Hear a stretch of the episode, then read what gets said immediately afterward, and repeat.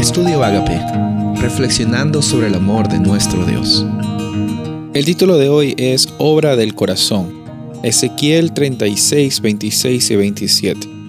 Además les daré un corazón nuevo y pondré un espíritu nuevo dentro de ustedes.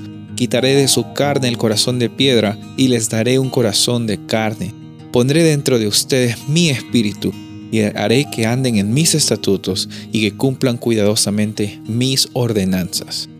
Miren, este versículo es increíble. A mí me encanta cómo es que aquí en Ezequiel, en el capítulo 36, vemos la realidad de la iniciativa de Dios. Hemos escuchado esto muchas veces durante estos días, pero el pacto es una iniciativa en el cual nosotros respondemos. El pacto no es algo que nosotros brindamos o que logramos, sino es algo que recibimos, experimentamos como un resultado de lo que Dios siempre está haciendo para nosotros como provisión, no porque es una obligación para Él, sino para Él es Él es un ser de amor y está dispuesto a extender su misericordia con nosotros, porque por medio de nosotros también nosotros glorificamos su nombre. Y lo que me gusta aquí es el lenguaje en el cual Dios habla, porque versículos anteriores, en el versículo 22, Ezequiel 36, nos dice de que no es porque ellos habían hecho algo bueno, no es porque ellos eran la casa de Israel que Dios va a actuar, que Dios va a operar, que, que Dios va a interactuar con ellos. No, ellos literalmente son personas que por sus acciones, dice aquí, no tenían ningún hecho o ningún acceso a la salvación. Y eso sucede con nosotros también hoy día.